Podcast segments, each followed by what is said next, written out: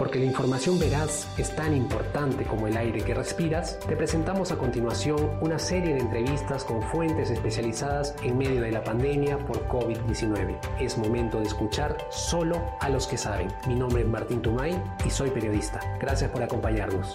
El Comercio Podcast presenta El Comercio te informa. ¿Qué tal? Muchísimas gracias por acompañarnos nuevamente. Mi nombre es Martín Tumay, soy el periodista responsable de este espacio que se llama El Comercio Te Informa, que también pueden encontrar como un podcast en Spotify. Les agradecemos, como siempre, su preferencia y estar al tanto de toda la información que llega minuto a minuto a través del comercio, ¿no?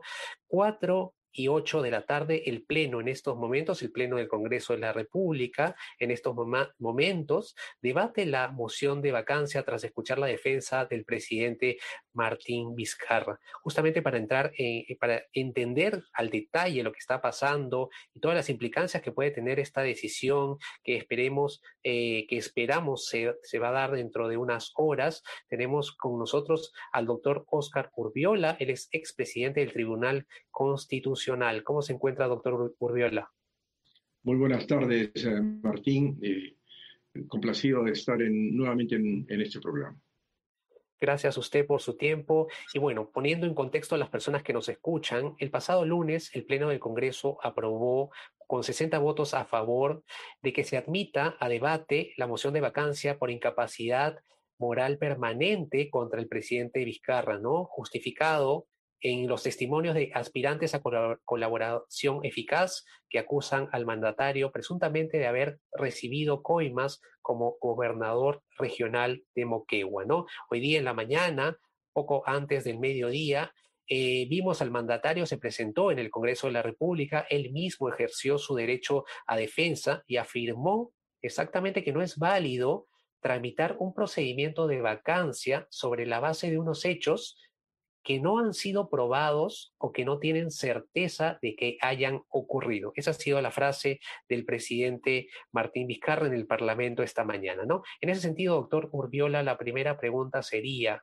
a su entender, ¿es válido un procedimiento de vacancia presidencial con los indicios que se tienen hasta el momento en contra del presidente de la República?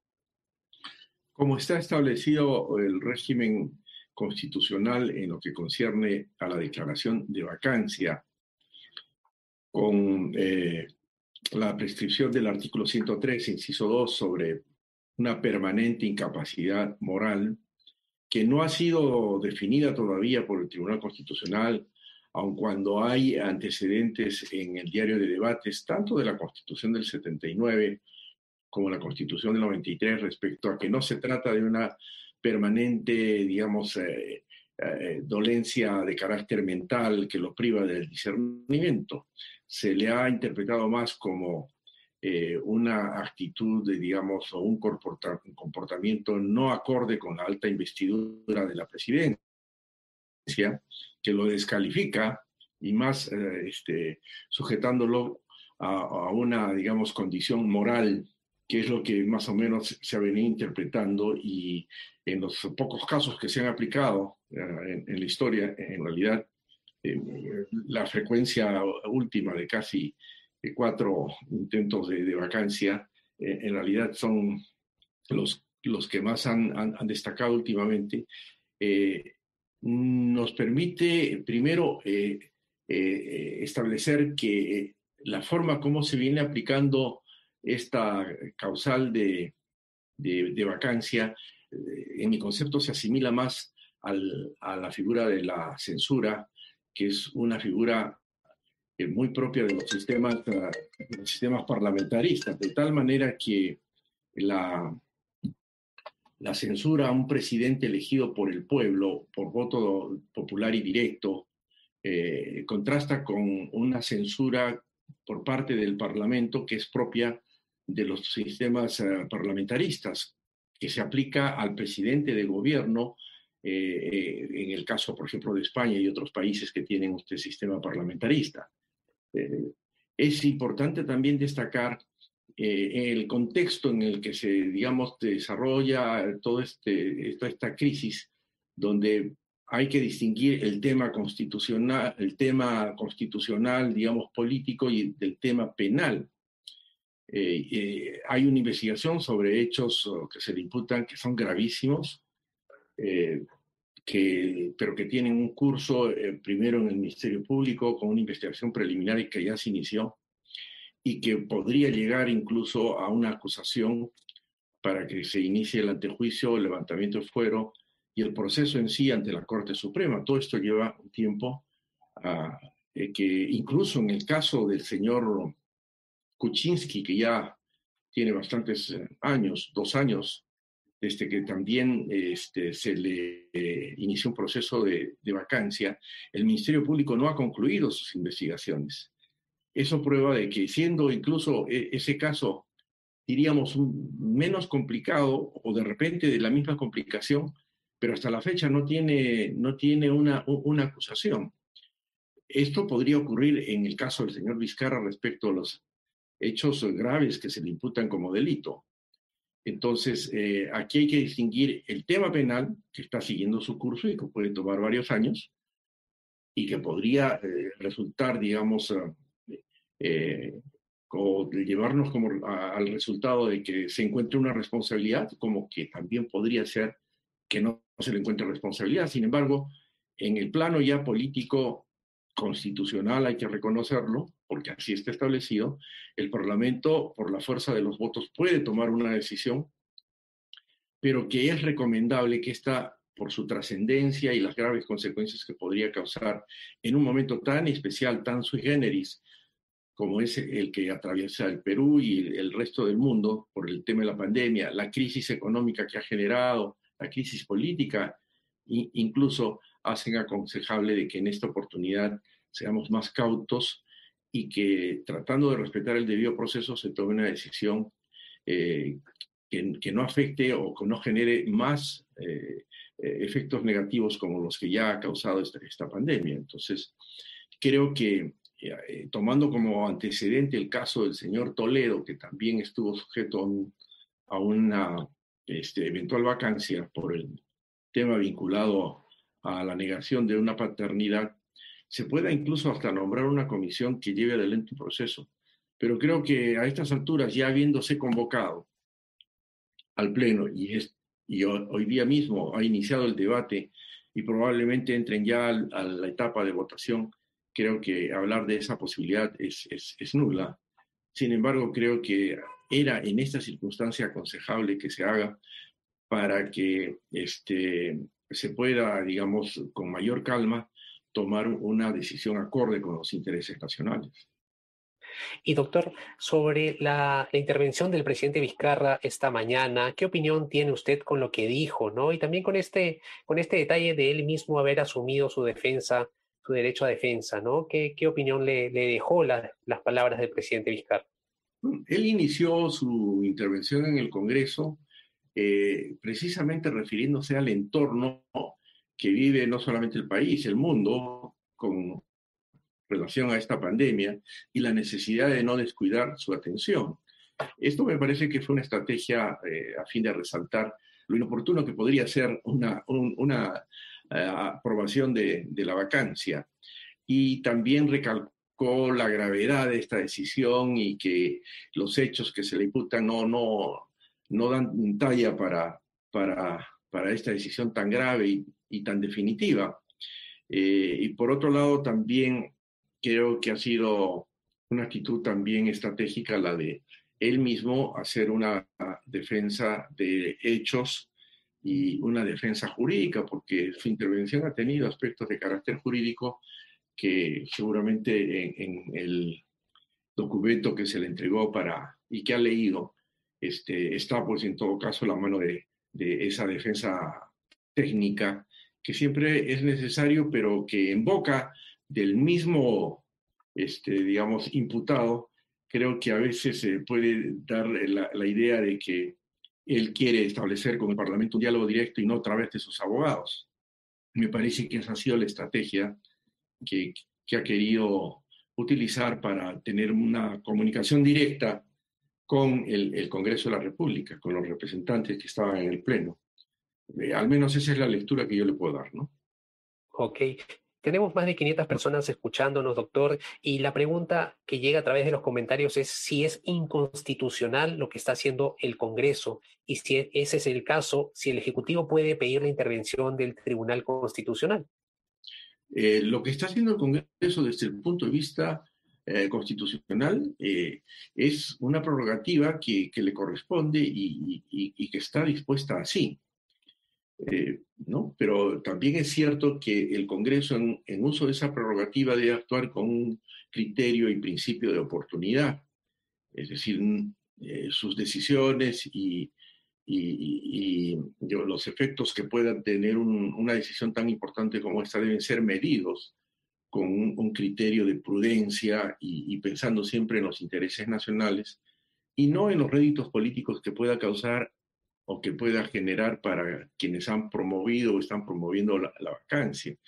Hay que tener en cuenta que las instituciones en un sistema democrático existen no como fin, sino como medio para, para lograr este, el bienestar de los pueblos. Eh, y a veces, pues, es, eh, el uso de estas herramientas o instrumentos, eh, como el, que se está haciendo uso ahora a través de la posibilidad de vacar a un presidente, eh, pueden ser contradictorios para los fines que persigue el Estado, que es el bienestar del pueblo, abocarse a, las cosas importantes y no a, aquello que puede de alguna forma generar un, rédito político que en, este caso pareciera pues que, es eh, el rédito que se puede obtener en las próximas elecciones. Entonces, creo que es necesario que la función este, de representación en el Parlamento sea consciente de que si bien la Constitución les da estas herramientas, hay que usarlas eh, con un criterio adecuado y en función a los intereses nacionales. Y justamente hablando de estos réditos políticos, estamos primero viviendo una pandemia, estamos también a cinco meses de las elecciones. Eh, muchos de los partidos que están eh, dentro de este Congreso que está promoviendo esta, esta vacancia eh, de alguna manera algunos están postulando a la presidencia de la República también. Eh, y en ese sentido, doctor, yo quería preguntarle quiénes serían, quiénes estarían ganando, o si habría ganadores en medio de esta moción de vacancia presidencial, ¿no? Sí, efectivamente, hay que tener en cuenta que, mm, así como el señor Vizcarra aún mantiene un, importante porcentaje de aprobación en las encuestas, eh, hay un importante porcentaje también que está en la, en la otra orilla, es decir, que considera que el señor Vizcarra se debe ir, ¿no?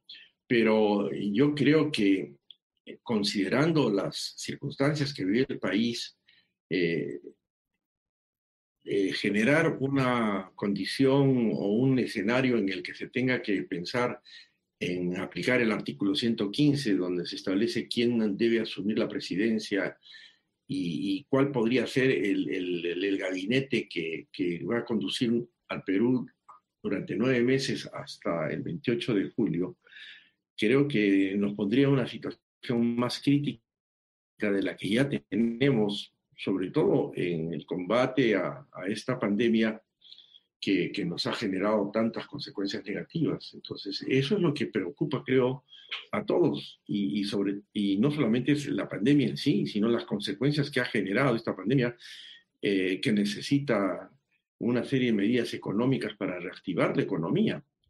Eh, estamos, eh, ya hemos perdido campañas como la de fiestas patrias, campañas posteriores, incluso las campañas para el Día de la Madre en mayo, fiestas patrias, eh, a nivel regional también una serie de, eventos que se han tenido que suspender. Estamos próximos a la Navidad, que tiene también una importancia en, materia comercial y de la cual dependen muchos empleos.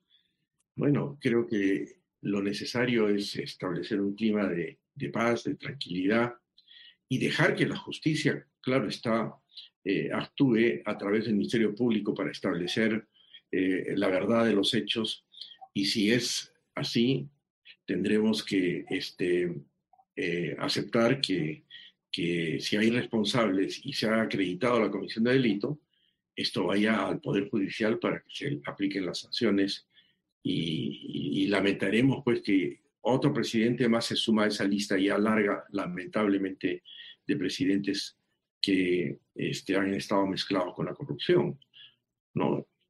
Ojalá, no sé, como peruanos esperemos de que todo esto no se prolongue más, que salga la verdad a flote, se apliquen las sanciones si es que tengan que aplicarse, pero creo que lo que corresponde en este caso es dejar que la justicia actúe. Ok, y sería un mal síntoma, ¿no? Bueno, un increíble síntoma tener el sexto presidente consecutivo, si no, me, si no hago mal los cálculos, con problemas judiciales y, unos problemas muy, muy serios, ¿no? Sería un, gran, un mal síntoma de nuestro país y toda la clase política que lo acompaña. Sí, bueno, es, eh, es, eh, tiene una doble lectura en, realidad, Martín, esto, ¿no? Porque si por un lado este, es lamentable que ya sean seis presidentes, pero que en todo caso corresponden a una oleada de, de, malas decisiones que ha hecho el Perú, lamentablemente eh, encubiertos pues en, en, imágenes que no correspondían a la realidad, pero también es cierto que una lectura positiva es la de que con todos los defectos que pueda tener nuestro sistema democrático, estas cosas están saliendo a flote.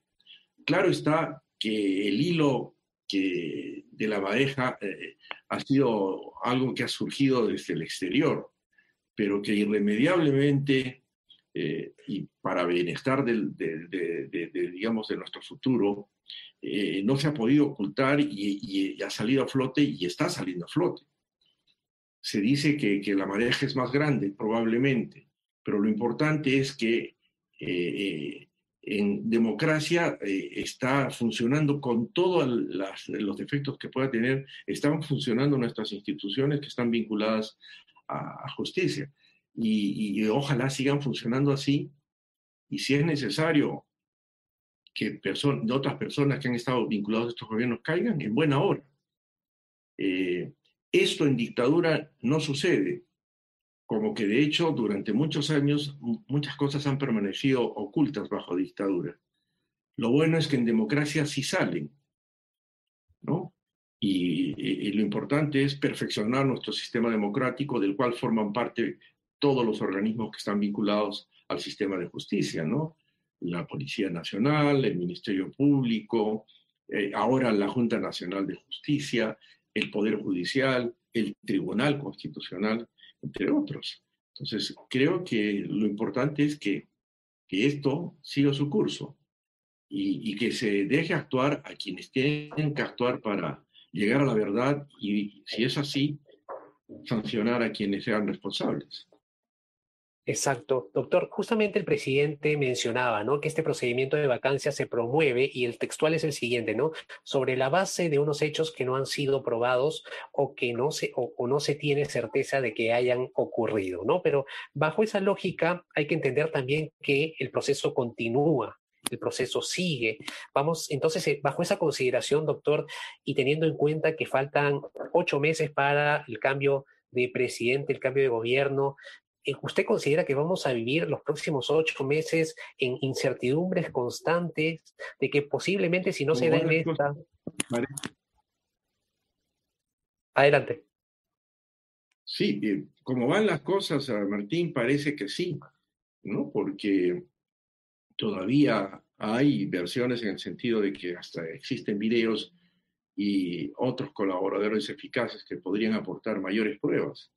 Si eso ocurre, y es probable que en el Congreso pueda promoverse, en la medida en que hoy día no se obtengan los votos, de repente una tercera este, moción de, de vacancia. Eh, claro, y, eso va a perturbar enormemente la, los últimos nueve meses de, gestión de, de, la presidencia del señor Vizcarra y va a generar incertidumbre no solamente para el interior del país, sino hacia el exterior porque de todas maneras estos son aspectos que son observados por los inversionistas y probablemente esto tenga efectos negativos en nuestra economía ¿no?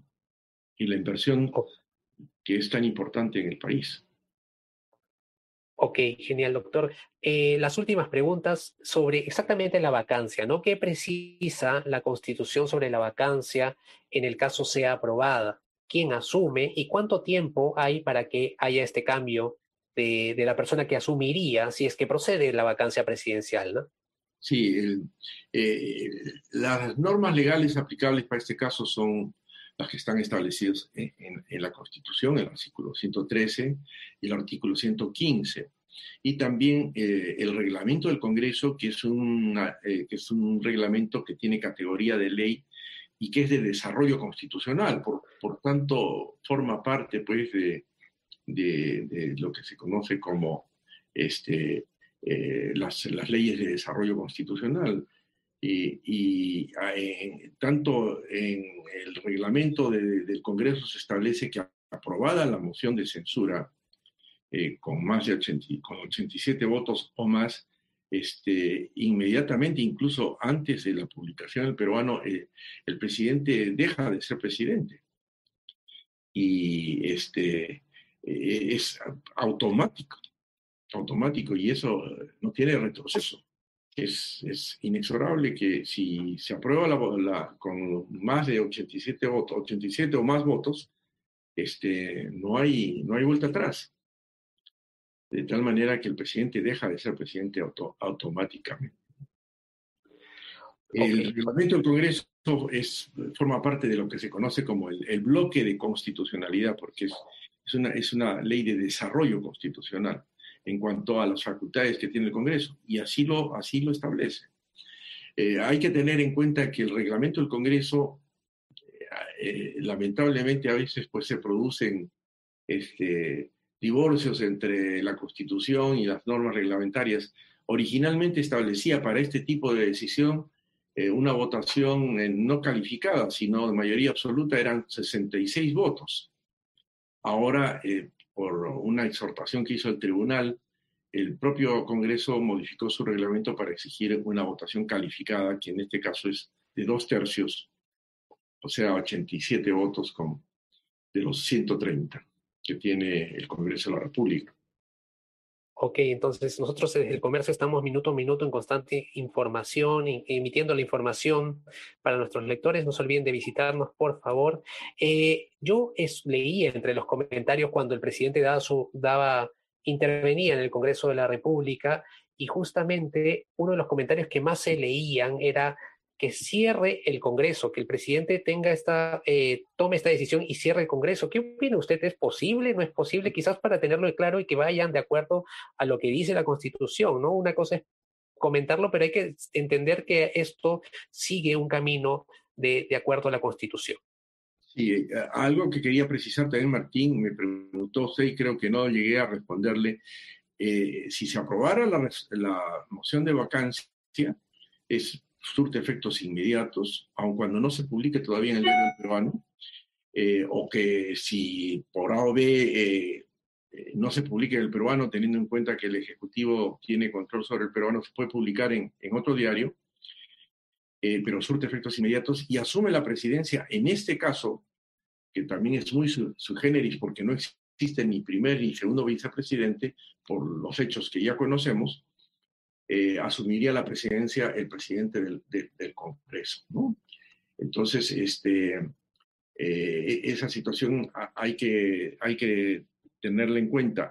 Y con relación a la posibilidad de disolver el Congreso, que algunos este, eh, ciudadanos sugieren, no es posible porque la propia Constitución establece que la prerrogativa que le da la Constitución al presidente de la República, el artículo 134, de disolver al Congreso, es este, una facultad específica cuando hay dos negativas a una censura, a una cuestión de confianza o censura de dos gabinetes, cosa que no se ha producido. Y por otro lado, y eso es lo más importante, en el último año, estamos en el último año ya incluso faltando pocos meses, por ningún motivo se puede disolver el Congreso.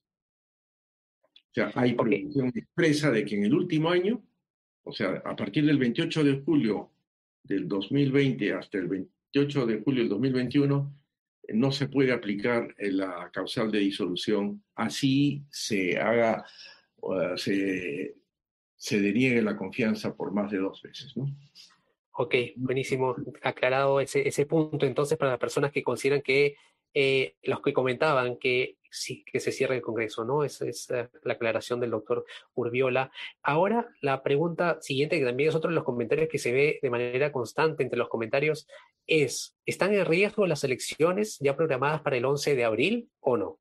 No, no, si se cumple la Constitución y la Ley General de Elecciones, no, porque ya están convocadas, eh, ya están esto en el ámbito de, otro órgano autónomo que es el Jurado Nacional de Elecciones y también la, este, la, OMPE, que es la Oficina Nacional de Procesos Electorales, que ya han iniciado eh, y que e incluso están invirtiendo recursos considerables para llevar adelante este, todo el proceso, incluso con algunas eh, elecciones primarias, y está en curso, de tal manera que si alguien pretendiera impedir, por ejemplo, el presidente Vizcarra o quien asuma las funciones, las elecciones convocadas, eh, estaría en curso en, la causal prevista en el artículo 117. ¿no? Eh, y, por lo tanto estaría violando la, Constitución y expuesto a que se le encauce, ¿no? incluso durante su mandato, por este, impedir las elecciones generales. Artículo 117 de la Constitución. Ok, doctor. Se vienen sin duda meses, semanas, semanas, meses, quizás algo agitados. Y bueno, finalmente yo quería darle el pase, doctor, si usted quiere agregar algo eh, o subrayar algo de todo lo que hemos comentado, por favor, adelante. Eh, Martín, sí es eh, importante destacar que este tema de la declaración de vacancia que últimamente se ha estado usando con más frecuencia y, esto como consecuencia de que el, Ejecutivo, tanto en el periodo del señor Kuczynski como el señor Vizcarra, y con mayor dramatismo después de la disolución del Congreso anterior, no tienen una representación en el, Parlamento, eh, se agrava pues el equilibrio de poderes, que ya estaba afectado eh, quizás porque de manera gradual se han ido introduciendo algunas instituciones que estaban bien dispuestas para establecer un, equilibrio entre los dos poderes del Estado, que siendo eh, independientes no son autárquicos y, que requieren una coordinación para lograr el objetivo del Estado, que es conducir al pueblo hacia, hacia el bienestar. Eh, en las confrontaciones y y, estas situaciones de crisis no hacen más que distraer a estos dos órganos del Estado que son tan importantes, que en cierta forma deben gobernar al país en sus respectivas competencias, se han abocado solamente a un enfrentamiento. Pero esto es producto de que ha resaltado como un defecto el tema de la vacancia, que no debe estar dispuesta como está dispuesta en la Constitución. Eh, yo creo que a la vacancia, tal como está dispuesta en la Constitución, se le está dando el carácter de censura, que no es propio de un sistema presidencialista, sino es propio de un sistema eh, parlamentarista, porque el presidente de la República no ha sido elegido por el Parlamento. El presidente de la República, el sistema presidencialista, ha sido elegido por voto directo y popular, y eh, en, este caso es el Congreso el que está aplicando bajo el nombre de declaración de vacancia por, incapacidad moral permanente prácticamente una, una censura que, que, le permite destituir a quien fue elegido por el, pueblo y no por el Parlamento, como ocurre en los sistemas este, eh, parlamentaristas, como ocurre en, en, España, como ocurre en Inglaterra. Eh, hay que distinguir que en nuestro país el presidente de la República es al mismo tiempo jefe de Estado, elegido por el pueblo. Entonces creo yo que si ocurriera una situación como la que ahora este, se le imputa al señor Vizcarra. Esto debería ser tratado en todo caso como juicio político sujeto a un procedimiento especial que daría lugar no a la vacancia, la consecuencia final sería la, declaración de vacancia, pero previamente este, una destitución a través de un juicio político. Lo que eh, eh, ocurre en el sistema presidencialista de Estados Unidos, el impeachment. O sea, eh, en Estados Unidos una conducta penal tiene consecuencias políticas de destitución. en este caso, eh, como la, atribución de, una conducta penal le corresponde al Ministerio Público, otras situaciones, digamos, de inconductas eh, incompatibles con la alta investidura podrían dar lugar a un juicio político, pero respetando el debido proceso. Eh, y quedarían como lugar, dar lugar a la, a la destitución y como consecuencia de la destitución después del juicio político se declara eh, vacante, que eso cae por su propio peso después de aplicar la sanción. Pero en este caso, la declaración de vacancia no es una sanción, es simplemente decir el cargo está vacío. Y, eso me parece a mí que eh, cubre lo que en el fondo se está haciendo en, nuestra, en, nuestra, en nuestro sistema presidencialista, está generando un desbalance o un desequilibrio en, el sistema de pesos y contrapesos que debe haber entre el Ejecutivo y el Legislativo. A favor, obviamente, en este momento del Parlamento.